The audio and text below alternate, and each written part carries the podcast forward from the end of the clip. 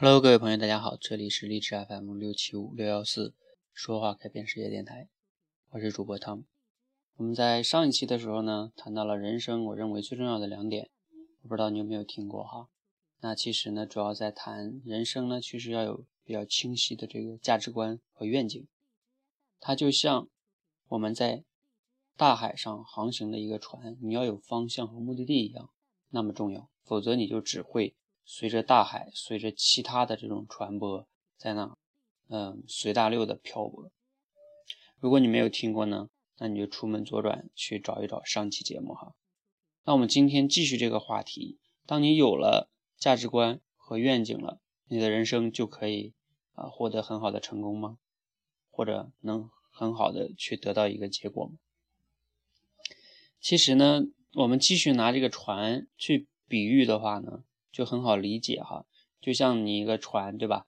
你有了方向，你也有了你的目的地，你要想到达你的这个终点，那其实呢，嗯，你肯定还需要两样非常非常重要的东西，什么东西呢？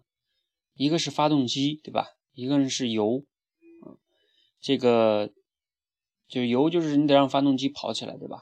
那我换成我们现实中的人生是什么呢？我把它概括为两个词哈。一个词呢叫能力，一个词呢叫资源。能力呢，你就可以把它理解为发动机，对吧？你没有能力，那那一切都白搭啊。资源就是什么呢？就像油一样，你有了发动机，没有油，那可能你也跑不了。好，那这个观点非常清楚哈。然后呢，还要跟大家分享一个观点，就是你仔细的想一想，其实呢，你在人生中，你所有你想要的东西呢。都是需要靠你已有的东西去交换的。大部分人的痛苦呢，就在于你没有的东西太多，然后你想要的东西呢又太多，就是你啥啥都没有，对吧？又啥啥都想要，那你不烦恼才怪的。就是我们佛家上讲的太贪吗？想要的东西太快，想要的东西太多，想要的东西太急，想要的东西太完美。我想每个人，包括我自己，其实呢都会多多少少犯这样的问题。所以呢，你一定要明白一个人生的真相，就是你一定要用你已有的东西去换取你想要的东西。啊，我昨天呢又偶然间去温故了一下，就是看了几集这个之前看过《琅琊榜》，但是我看的断断续续的，我又重新看了一下，从第一集看的。我不知道你有没有看过那个前段时间热播剧哈，就是这个梅长苏哈帅呆了。那其实呢，《琅琊榜》这个电视剧的剧情呢非常的好哈，然后呢。你看那里哈，就是这个梅长苏，也就是原来的那个小叔林殊，对吧？他呢从那个那样的一个悲惨的呃被人陷害中存活下来了。他们七万的那个赤焰军全死了，对吧？他带着使命回来存活下来，就是要为了呃，就是因为他们是被说叫谋反嘛，对吧？他要死的都那么不光彩，他要为他们洗刷这种冤情，所以这就是他最大的使命。其实也就是我。在前一期节目里讲到的这个愿景和价值观，这就是他人生的愿景和价值观。好，那他有了愿景和价值观，你看看梅长苏那么聪明的人，对吧？绝顶聪明，他还需要前面十二年的时间去干什么呢？去建立了这个江左盟。江左盟就是他，还有江除了江左盟，还有这个琅琊阁的，他跟这个阁主的关系，大家也看到了啊，非常好。嗯，琅琊阁可是天下那个消息遍布天下，然后再加他江左盟。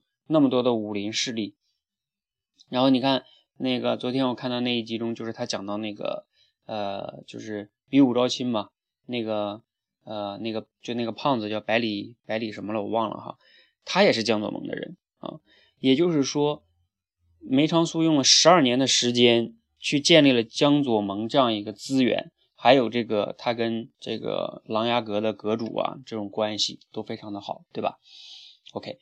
这就是他利用了这种资源，同时呢，他进入了这个就是皇宫哈，嗯，然后开始斗争的时候，那他自己的能力也是展现的淋漓尽致，对吧？啊，那各种的呃心机啊，各种的预预判啊，等等等等，随机应变呀，他的能力也特别强。所以呢，这就是我前面讲的。你人生中非常重要的是你要有能力和资源，他能建立起江左盟，那也是他的能力啊，对吧？同时他又花了时间，所以呢，我先说一下资源是什么哈。资源呢，我们每一个人啊，有的人说，哎呀，我这个家庭背景不太好，我没啥资源。我告诉你，每个人都有资源。你的最重要的一个资源是什么呢？就是你的时间。只要你还活着，你就还有很多的时间。那相比于马云来说呢，我们比比马云都多了一个非常牛逼的资源，就是时间，对吧？他已经比较老了哈。好，那你的时间就是你的一个非常重要的资源。你看梅长苏，他也是用了十二年的时间才建立起他那么好的一个稳固的基础，对吧？然后另外一些资源就是什么呢？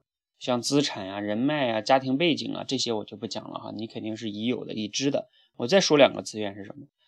一个资源就是你的品质，OK，就是你已有的一些品质，什么诚实啊、善良啊，这些都不是其他人轻易就能获得的，对吧？这叫呃你的资源。我再说一个小的资源，叫什么呢？叫兴趣。我为什么把兴趣归到资源里边去呢？什么叫兴趣呢？兴趣它不是能力，兴趣就是你喜欢啊。那为什么我说它是资源呢？就是你有的，别人不一定有。比如说，啊，你你喜欢在此刻听这个励志电台，可能别人就不愿意听这种音频节目。那这个时候呢，这对你来说，这种兴趣也是一种资源。比如说我个人啊，我以前看这种 NBA 看的比较多，那可能别的人就不爱看。那对我来说呢，我对 NBA 这个了解就会多一些，对吧？那这也叫我的一个资源。虽然我也不打球，对吧？啊，我也不很少玩玩篮球，那这也叫资源。我我关注一些商业新闻啊，也会比较多一些，那这也叫资源。OK，好。所以你总要有点兴趣，总要有点时间，你总是有品质的吧？就算你没人脉、没资产、没背景，OK，所以你你总是有资源的，理解吧？好，我再说另外一个词，就是能力。能力呢，我把它分为四个阶段，一个叫是潜在能力，一个叫普通能力，一个叫优势能力，一个叫卓越能力。也就是说，任何一项能力呢，它都可以分为这四个阶段。比如说你的说话能力啊，每个人呢，其实大部分中国人只要你。不磕巴的话，你的说话能力基本上都是在普通的这个阶段，对吧？啊，那肯定你到不达不了优势，也到达不了卓越。你比如说这个，嗯，我们最近还有一个电视剧也很火，对吧？也是这个差不多是原班人马演的，就是这个《欢乐颂》啊。这个呢，我也是偶然间就看了哈。好，那你看这个《欢乐颂》里边呢，这个曲筱绡，大家应该有看到吧？他是什么呢？富二代，对不对？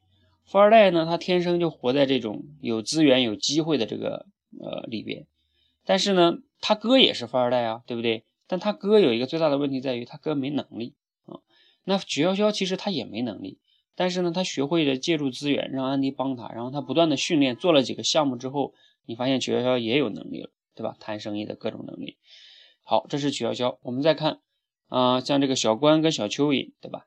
他们就跟我们大部分普通的年轻人非常非常像了，就北漂啊、上海的这种嗯港哈，那他们就是什么呢？他们也没资源，也没背景，对吧？你看小关的学历也不好，小邱更是啊，这个傻白甜是吧？所以那但是他们有什么呢？他们有时间和品质。